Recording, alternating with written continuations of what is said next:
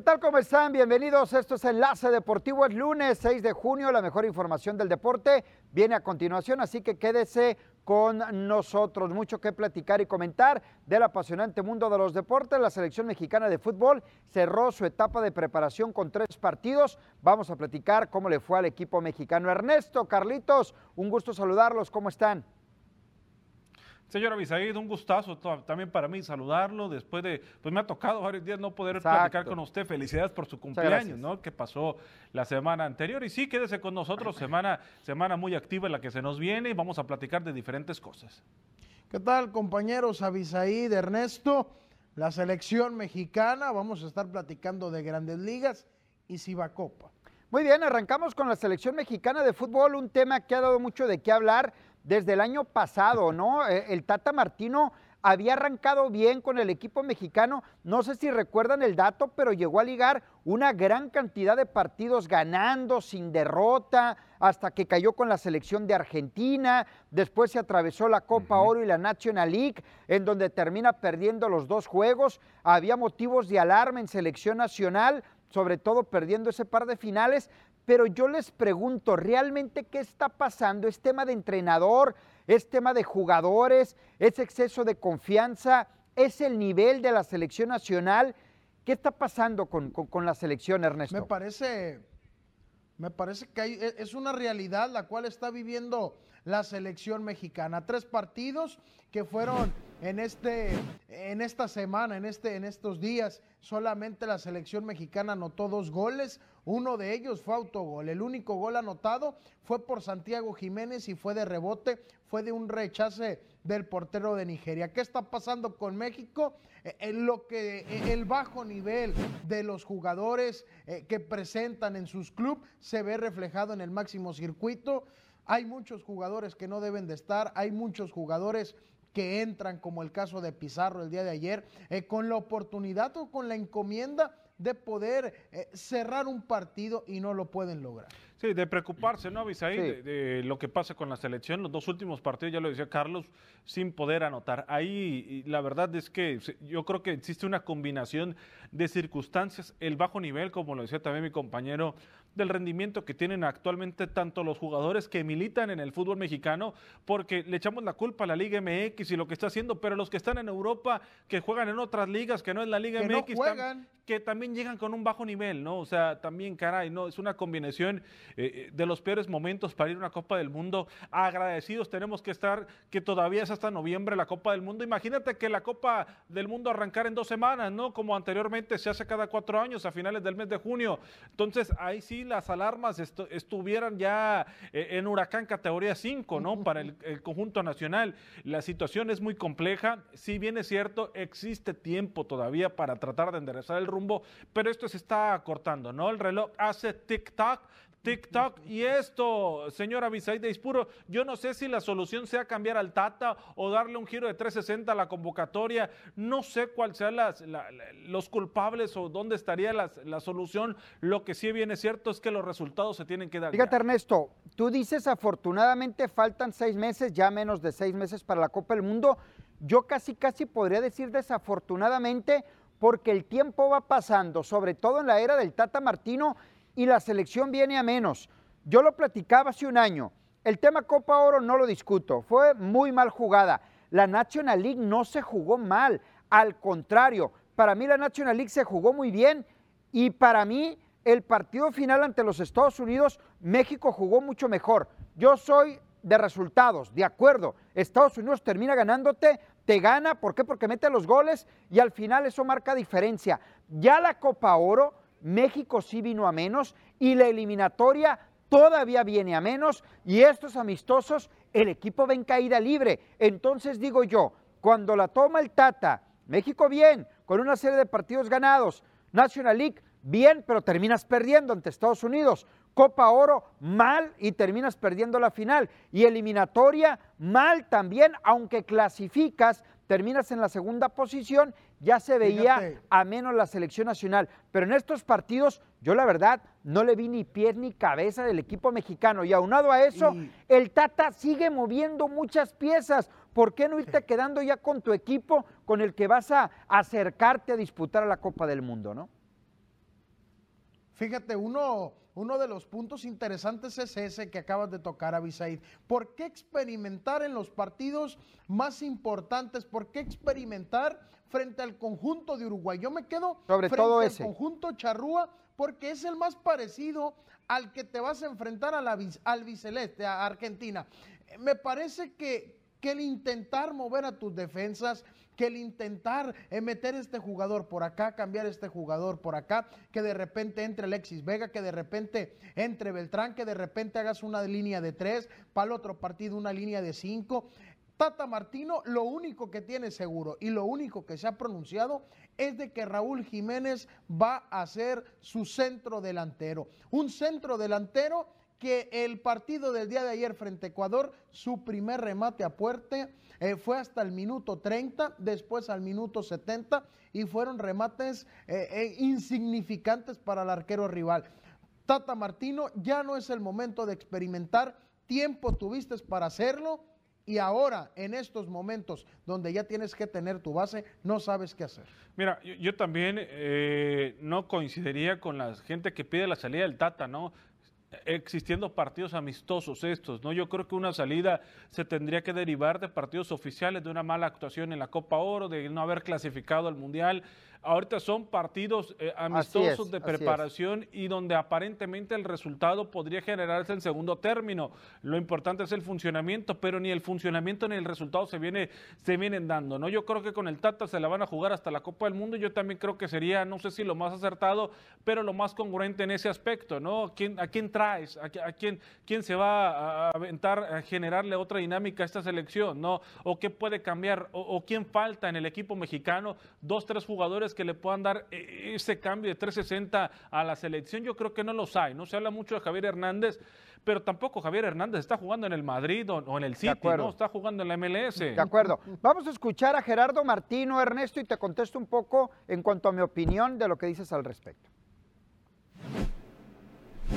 Producto de que trajimos 38 futbolistas, que eh, muchos chicos relativamente nuevos pudieron jugar esto, algunos de estos partidos eh, y otros todavía van a tener la posibilidad de jugar en, en National League. Así que creo que tanto en lo colectivo como en lo individual hay cosas muy interesantes que yo creo que en definitiva, más allá de querer ganar como todos lo hacemos cada uno de los partidos que nos toca jugar, este, evidentemente nosotros tenemos que hacer un análisis y dentro de ese análisis sacar conclusiones porque sobre todo para esto eh, son estos partidos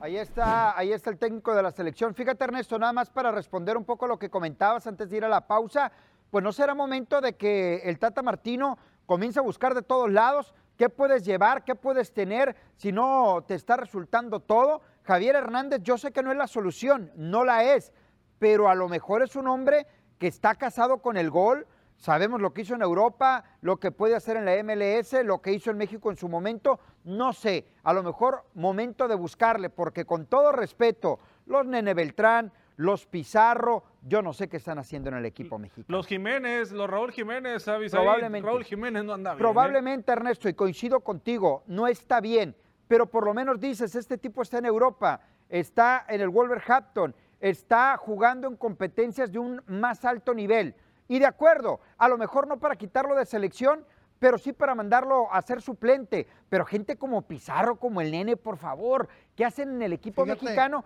cuando puedes voltear a ver a algunos otros jugadores, no? Sí.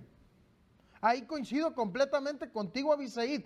Uno de los equipos que más eh, presta jugadores, que más ofrece jugadores a la selección mexicana, es el conjunto de Monterrey. Monterrey, este equipo que quedó eliminado frente al San Luis en el repechaje. Exacto. Ese equipo es tu base de la selección mexicana. Te presta cinco o seis jugadores. Como un equipo que no está en la liguilla de tu competición en tu país va a ser la base de tu selección. Es algo, es algo de checarse también. Tenemos que ir a la pausa, regresamos, hay mucho más aquí en Enlace Deportivo.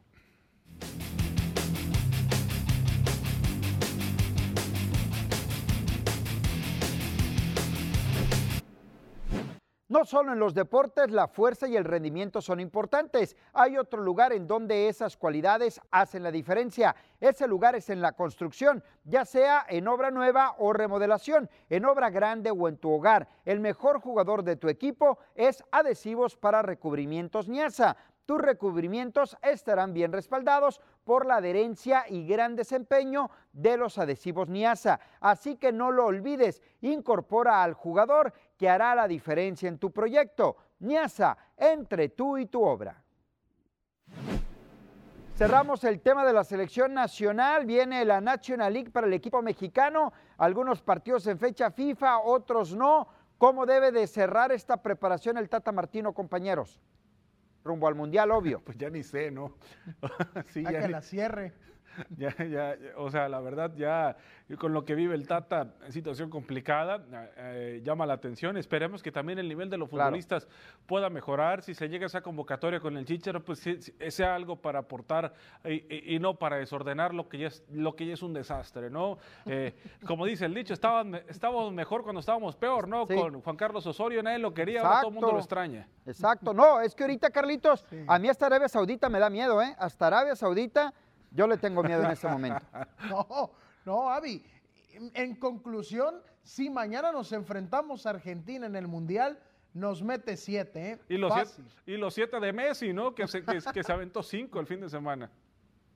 Sí, definitivamente, pues ya veremos, ¿no? El tema de la selección mexicana de fútbol, a trabajar mucho Gerardo el Tata Martino, a recuperar nivel, sobre todo muchos futbolistas, y ver cómo llegan al Mundial de Qatar en noviembre. Imagínense que hubiese sido el Mundial en este verano, cómo estaría la situación en este, en este momento. Ya estaremos tocando el tema de selección nacional más, más adelante. Cambiamos de tema, cambiamos de tema, vámonos con más detalles en lo que respecta a la información deportiva. Vamos al béisbol nos vamos al tema del mejor béisbol del mundo. Eh, fin de semana en donde mexicanos tuvieron actividad, Ernesto. Si les parece, vamos primero con, con José Urquidi, el mazatleco. ¿Cómo lo viste? Obtuvo otra victoria en el mejor béisbol del mundo. Si no me equivoco, llegó a seis, ¿no? En la temporada.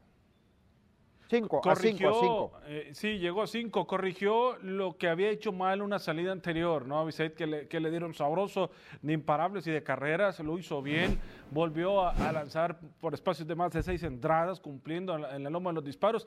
Creo que el asterisco sigue siendo que no hay partido que no se lleve su jonrón, ¿no? Y eso le mantiene alta todavía la efectividad. Sí, efectividad alta, arriba de cuatro todavía para para José Urquidis. Trabajó seis entradas, me parece una labor más que aceptable. Tres carreras las que recibe Urquidi y, el tema de los cuadrangulares, ¿no, Ernesto? Que sigues tocando el tema con él. A mí no me termina por convencer, a bien. Urquidi, si bien ya tiene cinco victorias, eh, si no me equivoco, tiene tres derrotas, no me termina por convencer porque un pitcher eh, que tiene un porcentaje de casi eh, cinco de, carreras permitidas de manera limpia, me parece que es un pitcher que, no es estable con sus números que le han dado y eso fue prueba de su antepenúltima salida. Eh, me parece que Urquidi tiene que seguir trabajando. ¿Sabes cuál es el problema que le eleva sus salidas? Que tiene dos, tres aperturas con muchas carreras, ¿no? O sea, que le, hicieron, que le han hecho muchas carreras y eso le tiene muy alta la efectividad. Pero, por ejemplo, la de ayer, o sea, tres carreras en seis entradas todavía para mí siguen siendo muchas, ¿no? En el aspecto de que si bien, si tuvieran tocado lanzar cinco o el juego hubiera estado más apretado, para fortuna el juego se abrió y le, abrió la oportunidad de salir con, con, la victoria cinco el día, este último día que Para mí las estadísticas cuentan mucho en, en el béisbol, ¿no? En este deporte que es de numeritos de estadísticas un lado es bueno, el tema de ganados y perdidos, pero el otro no tanto, ¿no? El de la efectividad, y me quedo con ese tema, casi 5 de, porcentaje de carreras limpias permitidas, sí me parece mucho. Julio Urias, el tema de Julio Urias, me parece que la temporada no es mala, la de Julio Urias y el 3 ganados, 5 perdidos, me parece que no refleja, sí es cierto, le han Tiene pegado. Tiene mejor efectividad que hace un año que lo, que, lo querían poner como abridor en el juego de las estrellas. Sí, tiene ¿eh? mejor, pero mira, la labor de ayer, la labor de ayer de Julio Urias eh, es muy buena. Cinco, un tercio de entradas, solamente le hacen una carrera, poncha cuatro, otorga tres bases por bolas. La efectividad cada vez viene a menos de Julio Urias, 2.79 si no me equivoco, es la efectividad que presenta Julio Urias al momento que es buena a secas, no es la mejor, pero tampoco es mala. O sea, recibes menos de tres carreras cada nueve entradas de trabajo. Yo no soy de los que opino que Dave Roberts y que hay algo en contra Urias. No, simplemente el béisbol así es, el deporte así es y el equipo de Dodgers no ha bateado cuando Julio Urias está trabajando. Ayer en una victoria clara para Urias, sin embargo, el bateo no apareció, le dieron la vuelta al partido los Mets, empata Dodgers en la novena y al final en extra inning gana el conjunto neoyorquino al cuadro de los Dodgers. Es verdad, ha habido tres partidos en toda la temporada que no le fue bien. La apertura, uno ante Phillies y uno ante Piratas de Pittsburgh, en donde sí le sonaron en serio a Julio, pero en el resto las salidas han sido de calidad para arriba, en las cuales ha tenido esa posibilidad de ganar, pero que el bateo simple y sencillamente en algunos juegos no ha aparecido, en otros tres sí, donde se ha apuntado esas tres victorias. Oye, hay estadísticas duras y hay estadísticas que te inflan, ¿no? Una de ellas, la de, la de, las victorias y las derrotas, involucra más allá de lo que viene a ser el pitcher, también involucra lo que es el bateo, involucra el defensivo para que puedas aspirar a una victoria. Y la estadística dura es la efectividad, avisa, y las carreras que le hacen al lanzador. Y es ahí donde está bien Julio Urias, más allá del número de ganados y perdidos. La efectividad es la que ha podido conservar de buena forma en este primer Pero Neto, de, de, cualquier forma, no cualquier pitcher te va a ganar 20 partidos en una temporada. No cualquier lanzador te va a conseguir 20 victorias a cambio de solo tres derrotas el año pasado. Ahorita los números son distintos, pero sí la efectividad mejor que el año pasado. Tenemos que ir a la pausa. Vamos a ir a la pausa. Regresamos ahí más aquí en Enlace Deportivo.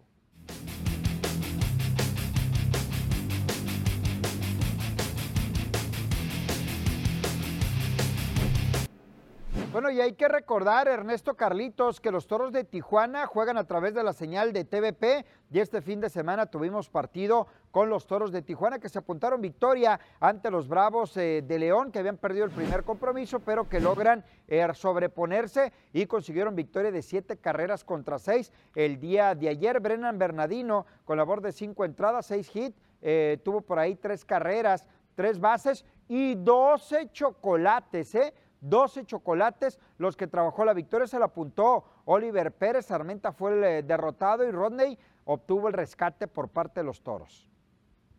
Sí, sobre todo que es en la tercera serie de manera consecutiva que gana el conjunto de los toros de Tijuana. Ya lo hemos comentado, este equipo que está muy bien en el picheo, que está muy bien en el bateo, que el relevo le ha respondido, que el dominicano Fernando Rodney a la hora de cerrar partidos es algo increíble eh, para mí Tijuana, eh, eh, junto con otro equipo como lo es Monclova, son dos equipos favoritos a ser campeón. Pero Laredo es el que está levantando la mano. Los astados siguen consolidando una buena temporada, Avisaí, este, teniendo buenos números y, sacando series importantes. Definitivamente, ¿no? Definitivamente. Entonces, ahí están los toros que han tenido una campaña más que regular, muy buena, son los actuales campeones y veremos qué es lo que pasa. Vamos con resultados de la Liga Mexicana de Béisbol. ¿Qué resultados se dieron? Aguas Calientes le pega a los Pericos, cuatro carreras contra dos. Leones de Yucatán, 13 por 6 a Oaxaca. Campeche cae ante los Tigres de Quintana Roo, 5 por 2. Los Sultanes, 5 por 1 al Águila de Veracruz. Gana el Diablos Rojos del México, 7 por 5 a Zaraperos, a Durango, 8 por 7 a Tabasco. Unión Laguna le pega 6-3 a los Mariachis de Guadalajara. Monclova cae ante dos Laredos que sigue teniendo una buena campaña, 3 por 2 el marcador y Tijuana le gana 7 por 6 al equipo de los Bravos de León. Habló, por cierto, Mar Rojas, vamos a escucharlo tras el partido de ayer. Los dos equipos, eh, eh, tanto Puebla como, este equipo de, León, este, venían, venían de series bateadoras ellos, este, pero bueno, creo que nuestro picheo eh, pudo, pudo controlarlos en la mayor parte del tiempo, ¿verdad? Este, eh, el juego de hoy se nos dificultó un poco por nuestra defensa, este, un par de errores y, y, bueno, por ahí vinieron eh, batazos importantes de ellos. Pero bueno, es, es parte del juego, creo que eh, nuestro sistema y nuestro picheo está funcionando muy bien y, y, hay que conseguir victorias, seguimos consiguiendo victorias y, y fue una, una buena semana aquí estando en casa. Muy bien, pues ahí está el tema de los toros de Tijuana, cumpliendo y cumpliendo muy bien en la Liga Mexicana de Béisbol. Oigan, terminó el circuito de básquetbol de la costa del Pacífico en su temporada regular y dará paso a los playoffs. Así quedaron los equipos con Jalisco, Guaymas, Mochis, Obregón, Hermosillo, Tijuana, Mazatlán, Culiacán. Qué temporada tan mala de Culiacán. Apenas siete victorias, 27 derrotas Mazatlán que tuvo mala campaña, Culiacán estuvo muy lejos de ellos todavía.